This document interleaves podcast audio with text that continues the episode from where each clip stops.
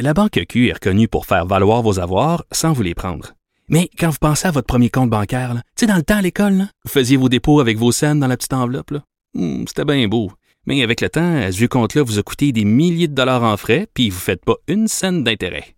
Avec la Banque Q, vous obtenez des intérêts élevés et aucun frais sur vos services bancaires courants. Autrement dit, ça fait pas mal plus de scènes dans votre enveloppe, ça. Banque Q. Faites valoir vos avoirs. Visitez banqueq.ca pour en savoir plus.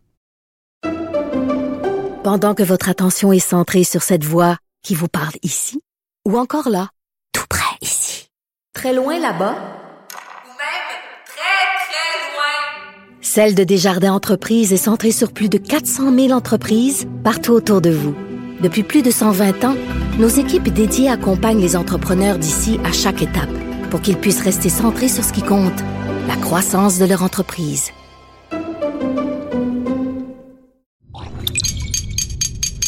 Cube Radio. Cher public, nous vous invitons à prendre place confortablement et à fermer la sonnerie de votre téléphone cellulaire. En cas d'incident, veuillez repérer les sorties de secours les plus près de vous. Bon divertissement. Un, deux, un, deux.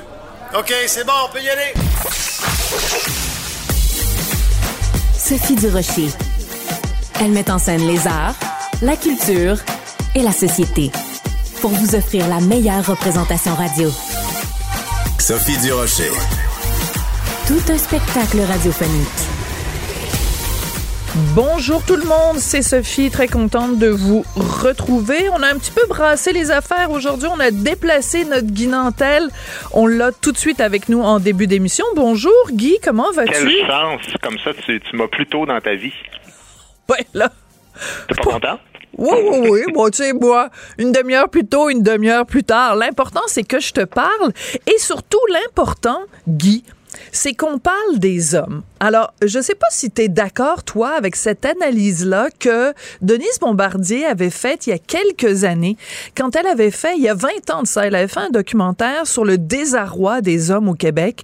Et Denise Bombardier affirmait à l'époque qu'au Québec, on vivait non pas un patriarcat, mais un matriarcat. Est-ce que toi, tu es d'accord avec Denise Bombardier quand elle dit ça? Non, je trouverais ça fort de dire qu'on vit dans un matriarcat. Je, je, ne ressens pas ça. Mais par contre, euh, j'ai vu deux, deux euh, épisodes de la série de Danny Turcotte sur les hommes euh, et, et, je trouve ça important qu'on fasse cette série-là parce que il y a vraiment un problème en ce moment, non seulement avec les garçons et les hommes dans notre société, mais avec l'idée même que si on veut s'attaquer à ça, on se fait euh, directement accuser de masculinisme. Voilà. Puis d'ailleurs, il y a un intervenant dans la série qui dit, il dit, hey, dit, c'est pas une attaque contre le féminisme que de se préoccuper des problèmes des gars. sais. Oui, et ça, c'est très important de pouvoir remettre ces choses-là en perspective parce que c'est des choses, c'est moi, mettons, à Cube ou euh, dans mes chroniques dans le Journal de Montréal, le Journal de Québec, ça fait des années que j'écris là-dessus. Ça fait des années que je parle de ça et que je dis, il y a un mal-être au Québec pour les hommes plus haut taux de décrochage scolaire, plus haut taux de suicide. Euh, il y a beaucoup de choses, beaucoup de problèmes qui affectent les hommes et qui touchent les hommes. Et quand on dit il faut s'attaquer à ces problèmes-là, on se fait dire ouais, mais il faut pas en enlever aux femmes. On peut-tu s'occuper des hommes et des femmes au Québec? Absolument. Puis de toute façon, c'est interrelié. Tu as, as, écrit quelque chose hier dans ta chronique qui était excellent. As, je vous donne un autre exemple. Vous ne pensez pas qu'on pourrait mieux s'attaquer au problème de féminicide si on soignait la colère de certains hommes avant qu'ils ne passent à l'acte? Voilà. C'est tout à fait pertinent de dire ça oui. parce que c'est pas un contre l'autre, c'est un avec l'autre. On vit ensemble, on vit en société. Hein, on parle beaucoup ces jours-ci de la gauche, la droite. Il faut qu'on se parle, il faut qu'on faut qu'on dialogue, il faut qu'on trouve des solutions aux problèmes là, tu viens de nommer quelques trucs. Bon, écoute, euh, deux fois et demi euh, le nombre de meurtres euh, que les hommes sont victimes. Les garçons décrochent au-delà de 40% euh, plus souvent que les filles de l'école. 85% des itinérants seraient des hommes. 15 hommes en prison pour une femme. Le trois quarts des suicides, c'est des hommes. la garde des enfants qui est donnée presque systématiquement aux femmes, à moins qu'on ait une preuve là, que l'homme c'est que la femme a des, a des graves problèmes qui peuvent amener euh, quelque chose de, de, de, une forme de déviance à l'éducation Ouais. des enfants, mais il y a toujours un préjugé favorable sur la femme. D'ailleurs, ça, je trouve ça toujours drôle parce qu'on vit dans une société où on dit, par exemple, un couple gay, deux hommes, on dit, il n'y a aucun problème, c'est pas différent que n'importe quelle autre famille. Mais quand c'est un couple straight, puis qu'il y a un homme et une femme, puis qu'on arrive dans une situation de divorce ou de séparation, ben le juge va dire non, non, c'est mieux une femme pour élever des enfants qu'un homme. Ben là, il faudrait se décider là-dessus, tu sais. Mais bref, il y a des questionnements à, soulever, il y a des choses à régler. Je dis pas qu'on a toutes les réponses, mais cette série-là et l'article que tu as écrit hier, moi, j'ai trouvé ça bien inspirant. Oui. Alors, j'aimerais beaucoup, pour euh, le bénéfice des gens qui n'ont pas encore vu la série de Danny Turcotte et, Jean Roy du côté des hommes, c'est très facile à trouver. Hein. Vous allez sur Internet, euh, c'est euh, Savoir Média, qui est le nouveau nom du canal Savoir. Donc, Savoir Média. Donc, je voudrais qu'on écoute un petit extrait de la bande-annonce de, du côté des hommes. C'est quoi être un homme? Être fort, compétitif et pas exprimer ses émotions, c'est-tu encore ça, être un homme? Je pense qu'à cette époque-là, la masculinité, le côté toxique était 100% présent. Le but, c'était un gars, il faut que tu sois le plus tough. Comme j'avais jamais vécu la période de colère par rapport au décès de mon père qui s'est suicidé, c'était comme une démarche qui était difficile. Moi, c'était clair que je prenais le congé de paternité. Moi, je voulais avoir six mois. Comme ben là, t'exagères, six mois. Fait que finalement, j'ai eu quatre mois. Je me promenais chez nous, puis euh, il y avait plein de beaux endroits où je voyais une corde. J'étais comme, ça pourrait être là. Les enfants dont les pères sont présents sont des enfants plus compétents socialement. On peut parler Ça, c'est tellement important. Les enfants dont les pères sont présents sont plus compétents socialement. Et euh, ce rôle-là des pères dans l'éducation, euh, le l'intervenant qui vient de dire, ben moi, je voulais prendre un long congé de paternité. J'ai adoré quand tu étais à Tout le monde en parle et que tu as dit, à un moment donné, est-ce qu'on peut souligner à quel point au Québec, on est une société ouverte, tolérante, progressiste par rapport à 99% des endroits sur la planète. On l'entend pas assez souvent, ça, Guy. On l'entend pas assez souvent qu'on est un endroit aussi où euh, tout n'est pas parfait, mais que l'égalité homme-femme, euh, en tout cas, c'est ça. Moi, quand je parle avec des gars de ma génération, tu sais, euh, moi chez nous, là, je veux dire, quand quand Jeanne, ma fille, était jeune, je m'occupais vraiment d'elle, je donnais les bains, je m'occupais de la nourrir. chez nous, je fais la vaisselle, je fais les soupers, je, je puis je veux pas me prendre moi un exemple, là, je veux dire, j'ai plein d'amis comme ça, mais tout ça pour dire que on n'est pas, tu sais, puis même même l'autre génération d'avant, j'entendais Francis des dire dans l'extrait que tu viens de passer, tu sais, il dit on parle du passé que il fallait que l'homme soit fort puis gardait ses sentiments intérieurs tout ça mais mais moi j'aime pas quand on décrit ça en disant et, et ça là c'était la masculinité toxique qui était présente à 100% c'était tu sais mon père là il était chauffeur de taxi puis c'est la description d'un homme de sa génération et de son époque. C'était pas un homme toxique mon père. Il y a une différence en tête de peu de mots et refouler de la colère puis devenir toxique tu sais. Tellement vrai mon dieu parole d'évangile j'adore que tu dises ça. Ben, parce qu'un homme là un, homme, c'est pas une femme avec un pénis, là. À un moment donné, il y a, c'est Gide Royer qui dit là-dedans. J'avais vraiment besoin de rire aujourd'hui. Merci beaucoup, Guy. non, non, mais c'est vrai parce que Gide Royer, il parle du déterminisme biologique. Il me semble c'est lui. Oui. Puis, à l'école. Il n'y a pas juste la construction sociale dans la vie. Un petit gars, c'est différent d'une petite fille. Puis, puis oui, un petit gars, ça se tiraille plus. Puis, puis c'est parce que si on refuse systématiquement tout ce qui est l'essence même d'un garçon puis d'un homme, là, à un moment donné, on trouvera pas, on trouvera pas de solution à nos problème, tu sais. Euh, puis, je te dis, c'est pas une invention, le, le, déterminisme biologique. Il y en a qui aiment pas entendre ça, mais on le voit même chez les animaux, là, les, petits mâles, ils se tiraillent plus entre eux autres que, que les femelles. Puis c'est, je veux dire, bon, ça veut pas dire qu'il faut vivre comme des animaux. Là. C'est pas ça que je suis en train de dire. Je suis juste en train de dire, il y a des choses dans notre société qui s'expliquent et qui peuvent se corriger à partir du moment où on reconnaît et on aime bien les, les, enjeux. Et, et c'est surtout qu'il faut pas, euh, il faut pas essayer de, d'imposer aux garçons et aux hommes une structure qui est parfaite pour les femmes. Je veux dire, la structure a pas à être nécessairement la même. Euh, un exemple, je sais pas si tu as vu euh, cet, épisode-là, à un moment donné, euh, c'est un épisode sur la santé mentale où on dit dans la façon d'évoluer si quelqu'un est en dépression et donc à risque de poser des gestes irréversibles, ben on demande par exemple est-ce que les gens ont changé leur comportement de telle façon, est-ce qu'ils ont changé leur façon de s'habiller, etc. Bon bref, et c'est toutes sortes de critères qui oui, s'applique à une femme. Une femme peut, en effet, quand elle est euh, déprimée, s'habiller euh, tout le temps de la même façon, euh, arrêter de se laver ou des choses comme ça. Mais un gars, c'est pas comme ça que ça va se manifester. Donc, ben, dans l'éducation aussi, dans l'épisode sur l'éducation, il parle carrément d'une forme de sexisme dans la mesure où c'est, on reconnaît dans le système d'éducation que quand une petite fille a une femme pour lui enseigner qu'elle réussit mieux que si c'est un homme, mais euh, encore une fois, c'est Gilles Royer euh, qui dit oui. mais il dit parce qu'on s'est rendu compte que quand un petit gars se fait enseigner par un, un homme, lui aussi réussit mieux. Et ça, c'est mal vu. On n'a pas le droit de le dire. voilà. Et euh, mais je, on peut donner aussi plein d'exemples qui sont pas nécessairement dans la série. Mais par exemple, quand on encourage euh, des programmes que moi je trouve formidables, hein, quand on dit bravo les filles euh, pour les encourager les filles à aller dans des métiers qui sont traditionnellement masculins. Quand on encourage les filles, par exemple, à aller dans des métiers scientifiques, c'est formidable. Mais pourquoi on n'a pas aussi des programmes pour dire bravo les gars pour Ben, des écoute, gars qui sont cherché ces, ces les filles là.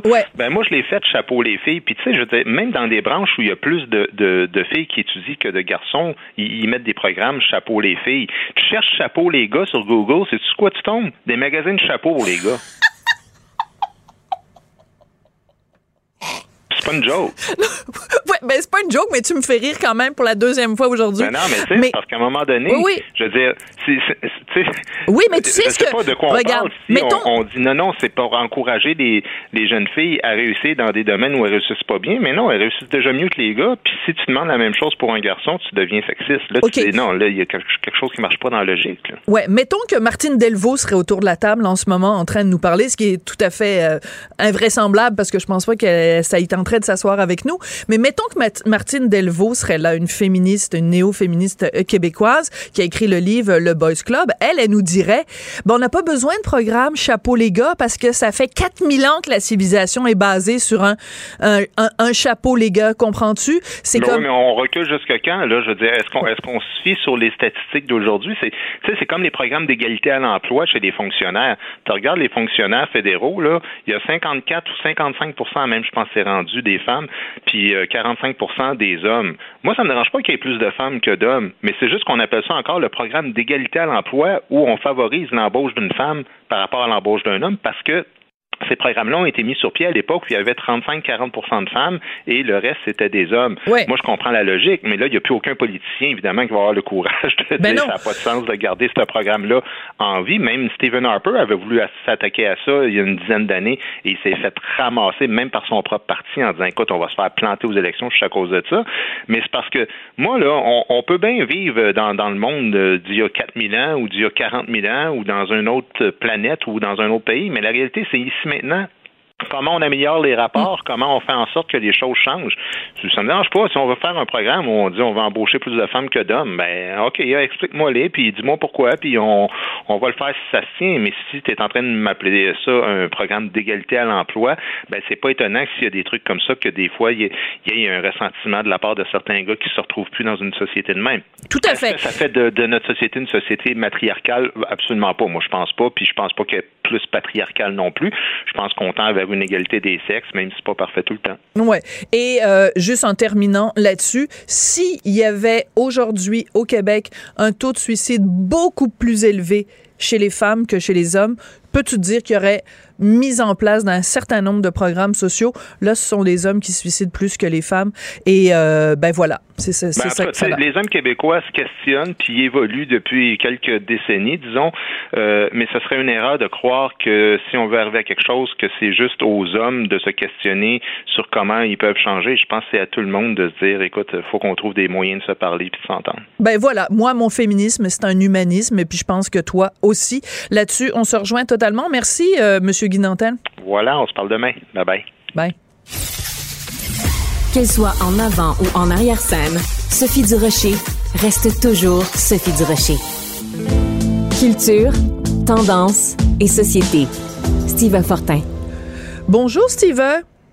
Oui, salut, comment ça va? Ben moi, ça va très bien. Euh, donc, on, on sait que Dépêche Mode fait son grand retour, sauf que ça va coûter une méchante beurrée, un bras puis une jambe. Ah oui, écoute, je suis content qu'on parle de ça aujourd'hui euh, parce que là, on, on- on parle de ça, euh, Philippe Renaud, dans, dans, dans la- la- Le Devoir aujourd'hui. Un article intéressant, il revient là-dessus, mais euh, Reza Nico avait écrit aussi dans, dans- il y a quelques semaines de ça dans, sur Radio-Canada. Euh, sur, moi, j'avais vu ça, là, je, je, je, je me rappelle de ça, mais c'était à propos de Bruce, euh, de Bruce Springsteen.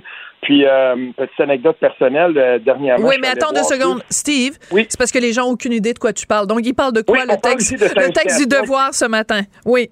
Oui, le, le- le texte de voir ce matin, donc euh, on parle de dépêche mode euh, et oui, ça va coûter une beurrée, une beurrée parce que les billets sont convoités et que dans l'industrie depuis ben, depuis un certain temps en fait, ça, ça s'est ça s'est installé insidieusement, mais là maintenant ça prend des proportions vraiment vraiment inquiétantes. Euh, la tarification dynamique, donc, s'est instaurée dans l'industrie, c'est-à-dire que euh, on a soumis les billets à une espèce de dynamique de l'offre et la demande, qui fait, ce qui fait en sorte que euh, ben, on crée des, des, des poches ou des, des classes de, de, de, de détenteurs de billets, des, de, les gens du fan club ont un accès en premier et tout ça, et ça fait monter les prix des billets parce que, euh, bien entendu, les billets les plus convoités, on les fait partir aux plus, aux plus offrants, là, littéralement, et euh, ainsi de suite, ce qui fait en sorte qu'à la fin, ben, des billets, à, je veux dire, à une cinquantaine, soixantaine de dollars pour aller voir Dépêche Mode, ben, il n'y en aura pas. Ouais. Ça va être des prix qui vont avoisiner, là, la- on s'attend à ce que le prix moyen, ce soit environ 300 dollars canadiens par billet. Mais c'est énorme, et c'est énorme. Et énorme. en effet, dans ce texte-là du devoir, on parle de billets, mettons, pour euh, Bruce Springsteen, des gens qui vont débourser 2000, 3000, dans certains cas, 5000 Incroyable. dollars. Puis on comprend que, mettons, euh, des gens qui s'en vont voir Bruce Springsteen, euh, c'est peut-être justement des baby boomers, des gens qui ont plus de l'argent de côté. Mais regarde, moi, je, je l'aime de base, là. Mais j'écoute 5000 dollars, même dépenser 300 dollars pour un billet, je trouve ça complètement débile. Ben, imagine euh, justement, donc euh, Renaud, euh, il parle du site web d'Evenco qui produit ce, spectacle-là de Dépêche Mode, puisqu'on parle de ça. On vous propose un billet de revente certifié par terre à près de 2600 dollars. C'est comme si on c'est comme si on encourageait le, on encourageait finalement le ah, on, dit on va couper l'herbe sur le pied des revendeurs, mais en fait on fait des consommateurs des revendeurs. Puis il y a quelque chose là-dedans moi qui, qui vraiment là euh, vient me, me, me, scier les jambes parce que il fut un temps où, euh, avant la pandémie, par exemple, euh, j'étais allé voir euh, un groupe français qui s'appelle Gojira. J'étais allé les voir en 2018. Ça coûtait en moyenne à peu près 80 dollars pour le billet. Et ils sont venus à Place Belle, à Laval, il y a quelques semaines de ça. Puis ben là, on était rendu à plus de 150 dollars en moyenne pour le billet. Ça monte tout le temps. Et dans l'industrie du métal, puisque les gens veulent être devant, veulent être debout, on veut, on veut slammer, on veut faire le on veut faire un peu plus, on est debout, puis on veut Ouais. euh, participer au spectacle. Faire le pogo, Ben, là, on ouais. ouais, on vend ces billets-là plus cher. Et, et, euh, et si tu veux être dans la parade en bas, ben voilà, ça va te coûter euh, deux fois plus. Puis ensuite, ben, euh, on, on vend ce qui reste. Et puis plus le- le- le- le- l'heure du concert arrive, plus les billets montent. Et puis si jamais il y a beaucoup, beaucoup de places disponibles parce qu'un groupe ça vend moins, ben là, ça descend. Ouais. Donc ça, c'est la tarification dynamique. Mais, ce qui arrive avec ça aussi dans l'industrie, c'est que euh, quand des gens programment des concerts, on va en programmer moins. On va ajouter des dates ensuite. Et ça, je me l'étais fait, euh, je me l'étais fait raconter par un groupe québécois qui a tourné avec un, groupe américain qu'on connaît bien, le Korn. Euh, et puis, ce qu'on dit, c'était que des fois, on ajoute une date. Si on voit que ça se vend très vite. Puis euh, on attend avant de libérer complètement la, la- si on veut, le- toutes les dates de la tournée, parce que la tarification dynamique, ça veut aussi dire dans certains cas que on peut ajouter des villes. Donc euh, un groupe euh, de grande envergure qui vient au Québec, par exemple, on- on- ou même dans l'est du Canada, on peut penser qu'il va passer à Toronto et à Montréal. Mais si on voit qu'il y a un appétit pour Ottawa et Québec, ben on va on va Oui. les rajouter. Mais c'est rendu comme ça, puis c'est dommage parce que c'est pas tout le monde qui est capable Ouais. de se payer un billet à, à- à 300 dollars pour aller voir Bruce Springsteen, même si tu es un baby boomer, parce que ça commence à faire vraiment, vraiment cher de la tête Ouais. de type. là. Mais ce que, ce que je trouve intéressant dans tout ce débat-là, c'est que, euh, tu sais, chaque fois qu'on parle, mettons, de musique classique ou qu'on parle d'opéra, les gens disent, ah, mais c'est donc ben élitiste parce que ça coûte euh, 250 dollars ou 300 dollars. Aller à l'opéra à Montréal, à la maison symphonique, ça coûte 300 dollars. Puis on dit, c'est un, c'est un art élitiste, c'est pas pour tout le monde. Puis là, après, à côté de ça, t'as Ouais. des billets pour aller voir Madonna ou Lady Gaga, ça coûte deux, trois, quatre fois plus cher. Fait que c'est qui qui est plus élitiste? Est-ce que c'est l'opéra ou c'est la musique populaire? Ah, c'est, c'est, je suis content que tu parles de ça parce que je suis papa de, de, de deux adolescentes et puis euh, justement quand on parle de ces artistes-là qui vont passer ici, les grands artistes internationaux que mes filles écoutent, euh, ben là tu regardes puis tu te dis bon ok c'est une soirée, euh, ça va être une soirée à plus de 1000 dollars. Puis euh, on va y aller à trois là, c'est, c'est Et, et c'est rendu comme ça. Et, et malheureusement, euh, dans cette industrie, dans cette industrie-là, on va nous répondre aussi, oui, mais c'est- en tournée qu'on réussit à faire des sous. C'est certainement pas en vendant des albums et tout ça. Mais non. Et, et on, on a, on a, si on veut, rejeté sur l'épaule des gens qui jadis achetaient peut-être un CD pour aller voir quelques concerts par année. Euh, moi, j'en connais de moins en moins des gens qui sont capables euh, de se rendre, par exemple, à la Place Belle euh, ou au Centre Bell ou, ou dans les grands concerts, ou même, comme tu le dis, que ce soit à l'opéra ou... euh, euh, tu sais, c'est- difficile maintenant. Puis ça, c'est dommage parce que la démocratisation euh, de la culture, ben, ça passe aussi par l'accessibilité à la culture. Puis l'accessibilité, ça veut aussi dire la musique est un peu plus populaire. Et, et dans ce cas-ci, ben, c'est de plus en plus difficile. Ouais. Euh, Il y en a des gens, moi, que je connais, là, quand il y y a certains groupes majeurs qui passent, c'était Iron Maiden, là. Tout le monde connaît le vieux groupe Iron Maiden. Puis quand ils sont passés, j'en ai vu des gens, moi, qui, qui étaient là, puis ils disaient, oui, on, on voudrait y aller. Mais là, maintenant, c'est hors de prix. Puis ces groupes-là, souvent, en font une dernière tournée. Ils annoncent toujours, bon, mais là, c'est la Ouais. dernière tournée. Euh, on viendra plus. Ben, je comprends, ils vont capitaliser, mais d'un autre côté, c'est qui qui va voir ça quand c'est rendu à 300 pièces le billet? Ben, c'est certainement pas peut-être les fans de la première heure qui ont qui n'ont pas nécessairement euh, les, les moyens ou ceux qui les ont découverts euh, puis qui sont dans la vingtaine, tu es au cégep, tu vas aller voir un groupe comme ça, tu dis ah, je les aime beaucoup.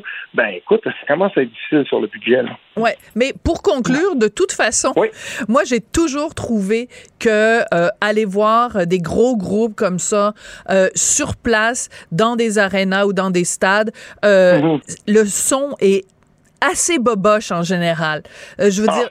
Il y, a, il y a des fois où euh, la qualité du son est bonne, mais tu sais, si t'es pas capable de me garantir que si je dépense 300 dollars, le son va être impeccable, puis je vais entendre la moindre des notes, puis je vais entendre vraiment les paroles du chanteur ou de la chanteuse, je trouve que ça vaut pas la peine. Je préfère rester chez moi, puis euh, euh, me faire venir un super bon repas, puis écouter leurs chansons sur euh, sur une, euh, je veux dire sur un sur un vinyle à la Ouais, rigueur. Je m'en fous, mais pense qu'après Pink Floyd euh, au Stade olympique en 94, là, je pense qu'il n'y a plus jamais eu un concert là. Puis je sais pas si tu y étais parce que Non, mais même au Centre court, là. Bell, même au Centre Ah, Bell, c'est je trouve que le son est pas toujours euh, génial. Je suis allée voir euh, même les Cowboys fringants avec mon fils. Puis bon, euh, heureusement que tout le monde connaissait les paroles par cœur puis que tout le monde chantait parce que des fois j'entendais plus les gens qui chantaient autour de moi Ah oui. que les, les, la gang des, des Cowboys fringants. Écoute, merci beaucoup, Steve. À très bientôt. Oui, salut bien. La Banque Q est reconnue pour faire valoir vos avoirs sans vous les prendre. Mais quand vous pensez à votre premier compte bancaire, tu dans le temps à l'école, vous faisiez vos dépôts avec vos scènes dans la petite enveloppe. Hmm, C'était bien beau. Mais avec le temps, ce vieux compte-là vous a coûté des milliers de dollars en frais, puis vous ne faites pas une scène d'intérêt. Avec la Banque Q, vous obtenez des intérêts élevés et aucun frais sur vos services bancaires courants. Autrement dit, ça fait pas mal plus de scènes dans votre enveloppe, ça. Banque Q. Faites valoir vos avoirs. Visitez banqueq.ca pour en savoir plus. Pendant que votre attention est centrée sur vos urgences du matin, vos réunions d'affaires du midi, votre retour à la maison ou votre emploi du soir, celle de Desjardins Entreprises est centrée sur plus de 400 000 entreprises à toute heure du jour. Grâce à notre connaissance des secteurs d'activité et à notre accompagnement spécialisé, nous aidons les entrepreneurs à relever chaque défi pour qu'ils puissent rester centrés sur ce qui compte, le développement de leur entreprise. Ici Ricardo. Et Émilie, marchand d'IGA. On a envie de vous inspirer à bien manger. À moins de 5 la portion. Suffit de repérer les produits valeurs sûres et de les cuisiner avec une de nos recettes. Les valeurs sûres, c'est bien pensé, hein? Bien sûr! Détails sur IGA.net. Sophie Durocher. Aussi agile qu'une ballerine. Elle danse avec l'information. Le documentaire Jeannette et filles sur Jeannette Bertrand a été diffusé hier sur les ondes de Télé-Québec, mais il est donc euh, disponible maintenant pour tout le monde. Vous pouvez l'écouter quand vous voulez. C'est disponible sur le site de Télé-Québec. C'est un documentaire de Léa Clermont-Dion. J'avais beaucoup envie de lui parler. Bon, beaucoup de gens lui ont parlé avant le documentaire. Moi, je me dis, tiens, on va lui parler après. Comme ça, elle va nous parler de l'impact de ce documentaire-là. Bonjour, Léa. Bonjour Sophie, ça va bien? Ben moi, ça va très bien. Écoute, j'ai vu donc ce documentaire. Il y a beaucoup de choses qui m'ont frappé. Euh, entre autres, tu sais, les, au cours des dernières semaines, on a beaucoup posé la question euh, aux Québécois euh, qui est Véronique Cloutier, comme si euh, les gens dans les médias devaient absolument savoir qui est Véronique Cloutier. Moi, je pense qu'on devrait poser la question aux jeunes Québécois qui est Jeannette Bertrand? Est-ce que tu penses, toi, que les jeunes savent qui elle est, Jeannette? Non, je pense pas. En Non. toute honnêteté, je- j'ai pas l'impression. En même temps, bon, je veux pas généraliser. Je pense qu'il y a des jeunes qui sont très allumés sur la culture québécoise. Euh, mais il y a, je pense pas que la majorité ait conscience de l'ampleur de ce qu'elle a fait au Québec. Il y, a- beaucoup de gens qui retiennent peu, euh, je pense, l'héritage qu- qu'elle a. Puis tu sais, je reviens justement de donner une conférence là, dans une école secondaire euh, à Ah oui? Montréal. Ah oui? Oui, oui, oui, oui. euh, Je présente euh, Je vous salue salope dans, dans les écoles. euh, mon autre film, en fait, Oui. sur la cyberviolence. Euh, puis ça me permet d'échanger avec les jeunes. Puis je vois que, ben non, ils la connaissent pas. Puis c'est pour ça aussi que j'ai voulu faire le film. Je me disais, ah, ça, ça serait vraiment une occasion intéressante et importante de se rappeler un peu notre histoire. euh, parce que je trouve qu'à travers euh, le témoignage de Jeannette, c'est aussi un peu euh, l'avancement de la société québécoise. Euh, puis je trouve que en toute honnêteté, il y a un peu une forme d'agisme euh, dans notre société. Tellement. Sais, on n'écoute pas vraiment les personnes âgées, euh, alors que je trouve que c'est des mines d'or. Là, ils ont beaucoup de choses à nous dire. Euh, donc, je pense pas que les jeunes la connaissent tant que ça.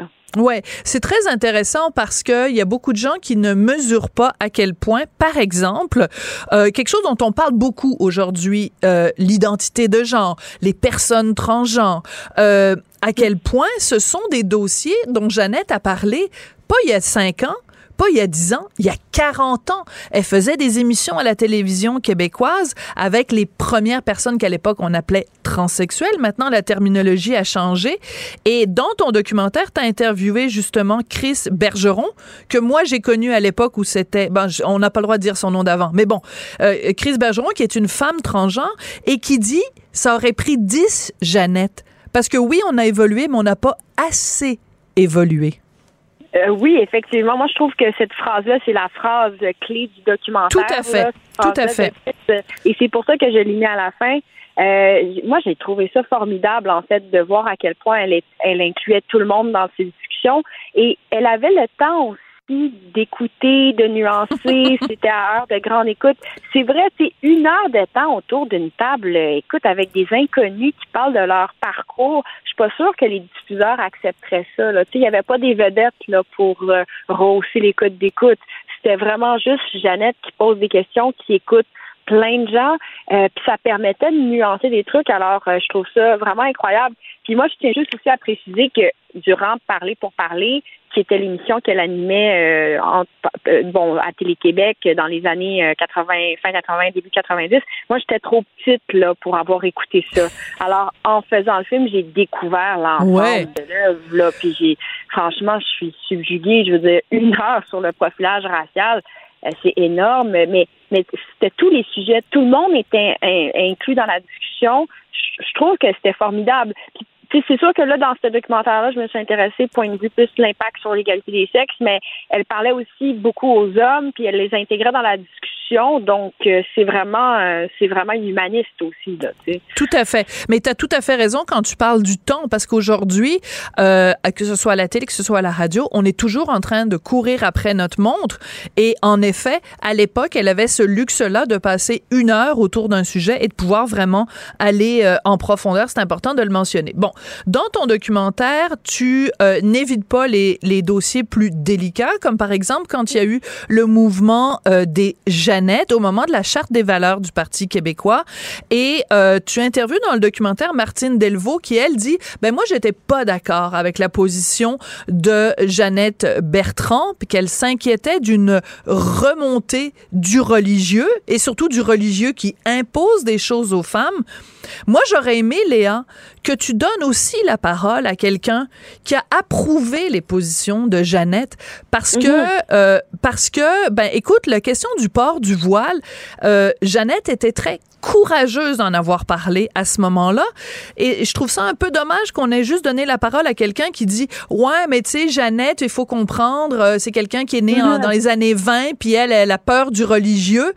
Mais cette peur du religieux, elle est, elle est concrète pour les femmes aujourd'hui. Regarde ce qui se passe en Iran. Mais c'est, c'est, je, je prends ta critique puis je la reçois. Euh, je pense euh, aussi que, tu sais, Jeannette, ce que j'ai, j'ai trouvé aussi foudroyant dans cette affaire-là, c'est comment Jeannette a été euh, quand même ostracisée, là, Oui. post-discussion. Ça, je, je- franchement, il y a des blessures qui sont, qui sont très présentes. Euh, il y a aussi des femmes qui ont été blessées de l'autre côté. Puis, c'est- je, je pense, j'avais juste peur, j'avais l'impression que si j'allais trop dans ce sujet-là, ça allait devenir l'attraction première du titre du film, tu vois, parce que Ouais. je trouve que c'est un sujet en soi. Alors, j'avoue que, honnêtement, que c'était euh, un angle que je trouvais difficile à aborder. Je savais pas trop comment le faire. Euh, alors bon, j'ai- pris cette avenue-là, puis c'est un peu, même, je te dirais, euh, pas à la dernière minute, mais j'ai cherché, j'ai cherché vraiment l'angle.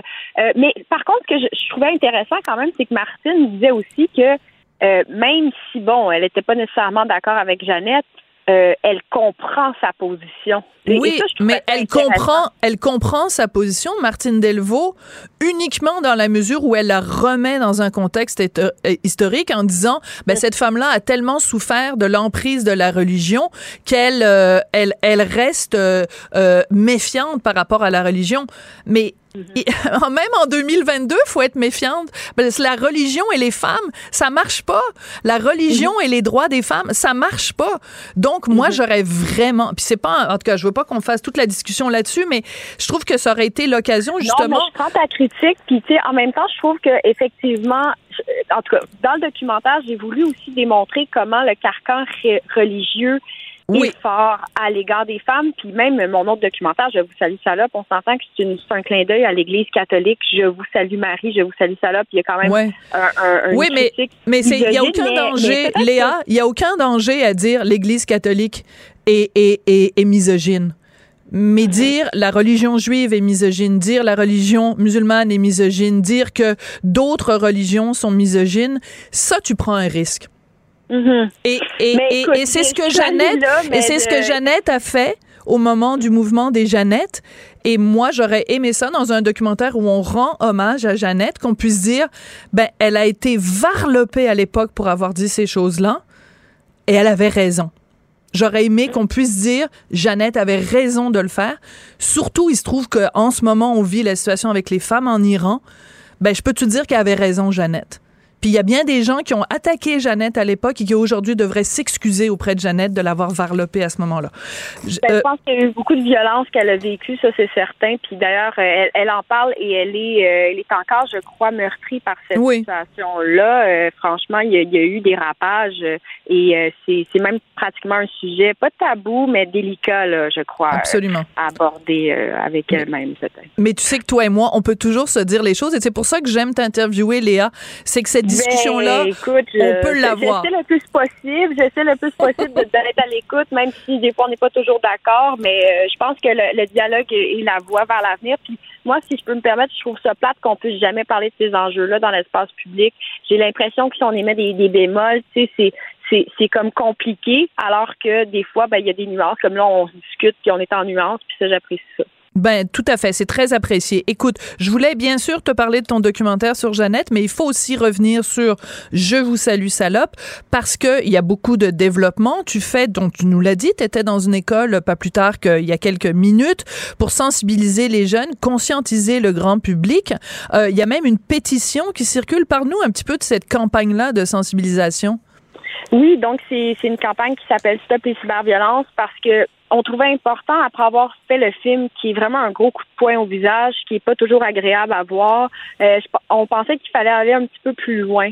Euh, tant qu'avoir fait ce film-là, alors on se rend dans les écoles et on accompagne des jeunes donc à visionner un film comme ça, des jeunes du secondaire 4, 45 euh, et on, on les accompagne donc à déconstruire ce qu'il y en est parce qu'on pense vraiment que euh, pour prévenir la haine, il faut en parler et euh, il faut essayer d'équiper, je dirais, les jeunes à avoir un esprit critique face à ça.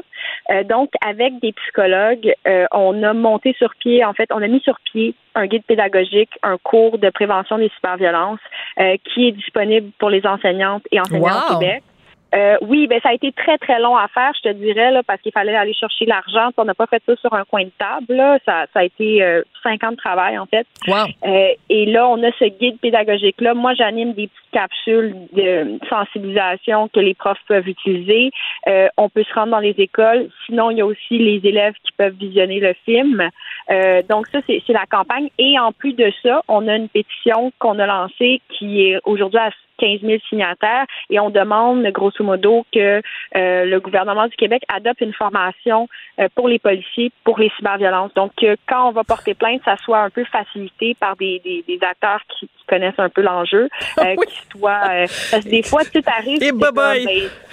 Ben, je pense que porter plainte. Oui, mais trois fois.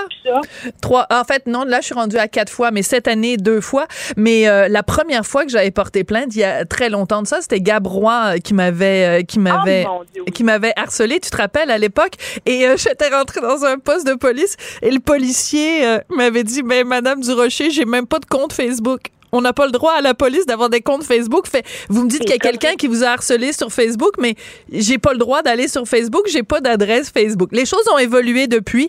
Je t'avoue que les deux plaintes que j'ai déposées cette année ont été prises très au sérieux par la police. Mais en effet, il faut des meilleures formations de la police. Et Puis, des fois, pour les jeunes, c'est compliqué. Là, Oui. Comme justement dans les, les classes où j'étais, c'est souvent, comme là, j'étais dans un milieu un petit peu plus défavorisé, donc là, il y avait un peu plus de violence dans l'école. Alors là, la réponse des jeunes, c'est comme, ben, ça sert à rien. Les institutions, ils nous protègent pas. Alors moi, je vais aller donner un coup de poing sur la gueule à mon ami qui m'a euh, harcelé.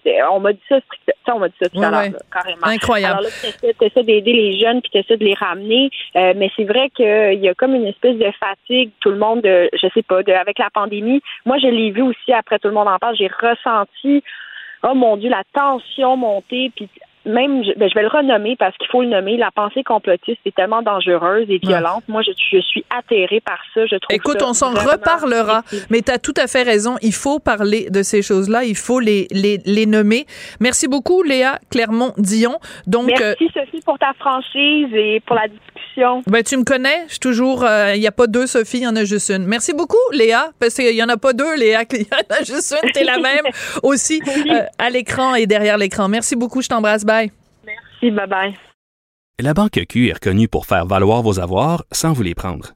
Mais quand vous pensez à votre premier compte bancaire, tu sais, dans le temps à l'école, vous faisiez vos dépôts avec vos scènes dans la petite enveloppe. là. Hmm, C'était bien beau. Mais avec le temps, ce vieux compte-là vous a coûté des milliers de dollars en frais, puis vous ne faites pas une scène d'intérêt. Avec la Banque Q, vous obtenez des intérêts élevés et aucun frais sur vos services bancaires courants. Autrement dit, ça fait pas mal plus de scènes dans votre enveloppe, ça. Banque Q. Faites valoir vos avoirs. Visitez banqueq.ca pour en savoir plus.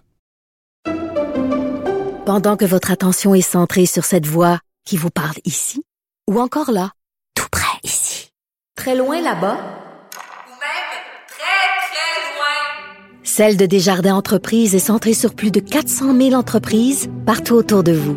Depuis plus de 120 ans, nos équipes dédiées accompagnent les entrepreneurs d'ici à chaque étape pour qu'ils puissent rester centrés sur ce qui compte, la croissance de leur entreprise.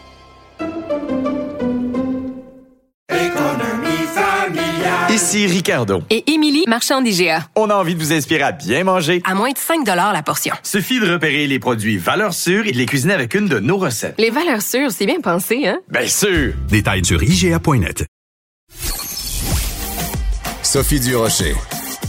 Passionnée, cultivée, rigoureuse. Elle n'est jamais à court d'arguments.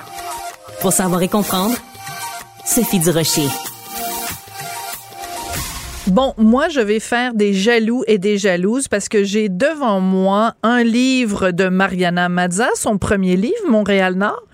Mais moi, nananananer, je l'ai avec une dédicace en espagnol. Bonjour, Mariana. Allô, Sophie. Est-ce que tu te souviens ce que tu as écrit dans mon livre? Je m'en rappelle pas, mais je sais que c'était élogieux. Alors, je vais te le dire, tu as écrit Una mujer que no tiene miedo, ce qui veut dire une femme qui n'a pas peur. Très gentil, merci. Mais je te retourne le compliment, Mariana. Toi aussi, tu es une fille qui a pas froid aux yeux. C'est ce qu'on découvre dans ton livre, en même temps bourrée d'insécurité, mais une fonceuse. Comment on fait pour être les deux à la fois? Je sais pas, faut pas avoir d'ego, puis il faut pas avoir d'orgueil, j'imagine. Euh, je je me laisse être fragile quand il le faut, puis je me laisse être sensible quand il le faut, mais il y a des moments où est-ce qu'on choisit de, de, faut pas se laisser piler sur les pieds. Fait que je choisis mes moments. Ouais. Alors, écoute, cette euh, idée-là de pas se laisser piler sur les pieds, je pense que tu l'as en grande partie hérité de ta maman. Je pense qu'il y a des moments dans le livre où peut-être ta maman a dû grincer des dents, mais en même temps, tu fais le portrait de cette femme-là qui a élevé seule deux enfants, qui faisait quatre jobs en même temps, qui travaillait tout le temps. Euh, c'est vraiment la, la mère courage, ta maman. Ouais, puis je pense qu'il y a beaucoup de mères et de pères qui viennent de l'immigration qui sont comme ça, puis pas juste de l'immigration, mais il y a beaucoup d'histoires comme ça de gens très résilients et travaillants, mais on en entend rarement parler sans qu'elles soient victimisées, sans que ce soit triste, sans que ce soit une histoire qui, ah, c'était tellement difficile. Ma mère n'a pas trouvé ça difficile, elle, a- elle a trouvé ça intense, mais je pense qu'elle se plaisait en quelque sorte à faire ça parce que ça la satisfaisait de voir les résultats de tout ce travail-là. Ouais. Tu parles beaucoup dans le livre, ça revient souvent. Donc, tu racontes ton enfance à Montréal-Nord, tu racontes euh, des anecdotes, tu racontes euh, des réflexions, tu racontes euh, des moments très intimes aussi. Et il y a quelque chose qui revient quand même souvent, c'est ton rapport avec ton corps. Euh, parce que, bon, ta mère, euh, à un moment donné, je veux pas vendre tous les punchs, mais à un moment donné, tu es en train d'essayer une robe et euh, ta mère fait signe à la vendeuse que, bon, euh, ma fille est ronde, avez-vous une robe plus grande? Euh, à quel point ça a été euh, douloureux pour toi de revisiter ces moments-là? Ben, je sais même pas si c'était douloureux parce que ça a tellement été ancré en moi que c'était comme un souvenir normal comme tous les autres souvenirs. Ce qui a été douloureux, c'est de me rendre compte à quel point ça me suit aujourd'hui puis que je vis dans le déni dans ça. J'ai un rapport un peu incestueux avec mon corps, je pense, moi qui pensais m'en être libéré. Je pense que hum, ça va toujours me suivre, surtout que je me vois à la télévision, puis la télé fait prendre du poids en plus. C'est même pas une question de se trouver grosse, c'est une question de, de, de se regarder à travers des yeux des autres j'ai de la difficulté à me regarder au travers de mes yeux à moi. Quand je me regarde, j'ai l'impression que c'est les autres qui me regardent. Puis ça, c'est un problème, puis je veux me détacher de ça. Mais est-ce que le fait de mettre ça euh, sur papier, euh, de parler de ça, de ton rapport avec ton corps, ton rapport avec la rondeur, ton rapport avec la nourriture, est-ce que ça, ça, ça a un côté un petit peu thérapeutique? Est-ce que, est-ce que, autrement dit, est-ce que ça va un peu mieux ton rapport amoureux avec ton corps? Ah, ben c'est sûr, tu sais, puis surtout que je je- j'essaie, je, je suis capable de me parler, tu sais. euh, mon frère me dirait, t'es bonne pour te crosser mentalement. Et bye bye! Euh, je me demandais combien de temps ça prendrait dans une entrevue avec Mariana pour Non, que- mais il a raison, mais cette pression, il a raison de me dire, je, me, je me fraude moi-même, tu sais. Ouais. Je m'auto-crosse. Puis c'est pas sexuellement, c'est que je, je, je suis une bonne crosseuse pour moi-même. Je, je suis capable de me mentir à moi-même. Ouais. Ah, dans ce sens-là, d'accord. Oui, dans ce sens-là, absolument. Oui, oui, c'était pas sexuellement. D'accord. C'est ça, c'est, je, je me rends compte à quel point je suis capable aussi de, de, de me rattraper puis de faire, OK, là, là, ça suffit, là. On passe à autre chose, là. Quand même bien que tu chiales puis que tu sois pas bien, c'est le corps que t'es maintenant. Fait que ça va être ça. Je suis capable de passer vite à autre chose. Je peux changer de canal. D'accord. Donc, tu t'auto-pelures de bananise, t'es très euh, autocritique. Euh, Écoute, euh, on t'a connu évidemment comme humoriste, on t'a connu aussi comme comédienne, on t'a connu comme peintre, là on te connaît comme auteur. Est-ce qu'il y a des moments où tu te dis, euh, d'abord, est-ce que tu as peur que quelqu'un qui est peintre, quelqu'un qui est auteur, quelqu'un qui est comédien te dise, coudon Mariana, euh, branche-toi un moment donné puis arrête de nous voler nos jobs? Eh mon Dieu, mais quelqu'un qui me dirait ça, c'est quelqu'un que sa carrière va mal. Il cherche une raison de. J'adore la réponse. Ouais. Ben non, mais c'est. Je pense qu'on a, en tant qu'être humain, on a le droit de faire ce qu'on veut, puis surtout si c'est bien fait, mais surtout si j'ai fait de mes recherches. Je me sens pas voleuse ni escroc. J'ai travaillé tellement fort. J'ai pas juste écrit un livre, je l'ai publié, puis c'est réglé. J'ai j'ai passé du temps, des heures du travail, de la réflexion. J'ai été entourée de personnes qui ont validé, invalidé mes idées. Je pense que quand je fais quelque chose, je le fais all-in et je le fais surtout en me disant que euh, je, je, j'ai fait les recherches et, et, et, l'entraînement qui vient avec. Si j'étais voleur, ce serait juste, euh, j'aurais demandé à quelqu'un d'écrire mon histoire en lui racontant, puis ça a été réglé. C'est vrai. Mais je pense que je, je pense que je suis une passionnée, puis tu sais, je pense que dans la vie, on n'est pas obligé de se brancher. Moi, je suis super branchée, mais dans beaucoup de choses. L'humour seulement, ça m'emmerde. L'étoile seulement, ça m'emmerde. L'écriture, ça m'emmerde. Je pense que l'amalgame de tout, puis de vaciller entre tout ça, ça rend la chose vivante. Tellement. Je peux pas juste stagner dans une chose. Ouais, ouais. J'adore ta réponse. C'est, c'est, c'est vraiment euh, génial. Et, et en effet, vive, vive la, la, la diversité de talents. Quand on a ce talent-là, pourquoi pas euh, aller dans toutes sortes de domaines? Euh, dans ton livre, ce qu'on ressent, la personne qui est la plus présente, c'est la personne qui est la plus absente. C'est ton père euh, qui a foutu le camp quand tu avais deux ans, si je me trompe pas, et qui, bon, pendant un certain temps, t'appelait une fois par année, puis à un moment donné, euh, bon, même pas. Euh, Est-ce que tu t'aimerais ça que ton père lise ce livre-là? Ben, il pourrait pas parce qu'il est mort. Fait ça, ce serait difficile. Mais même s'il l'avait lu, je sais pas à quel point il aurait été lucide de ce qu'il a fait. Je pense que c'est quelqu'un qui était malade, qui souffrait d'alcoolisme et qui, qui je pense, euh, était pas capable de faire la part des choses. Je pense pas que c'est une mauvaise personne. Je pense que c'est quelqu'un qui était perdu, qui était profondément triste. Euh, mais dans le deuxième livre, vous allez découvrir euh, en même temps que moi qu'est-ce que je découvre sur mon père. Parce que je, je décide à l'âge de 15 ans d'aller en Uruguay voir ma famille et poser toutes les questions qu'on on m'a jamais donné de réponse. Et là, je découvre beaucoup de choses sur lui, puis je, je finis par le pardonner parce que c'était pas de sa faute. C'est pas tout le monde hein, qui a les outils pour être parent, puis c'est pas tout le monde qui a les outils pour se sortir d'une maladie mentale. Fait que j'ai pas le choix que de le pardonner, sinon ce serait euh, vivre avec des vivre avec de la frustration, ça enlève beaucoup d'énergie, fait que ça sert à rien. Ouais. Euh, à un moment donné, tu racontes quand même quand euh, tu, tu vas euh, visiter la famille de ta mère et que ton grand-père et ta grand-mère re- refusent de voir ta mère. Ça, là, je m'excuse, mais c'est une scène de film.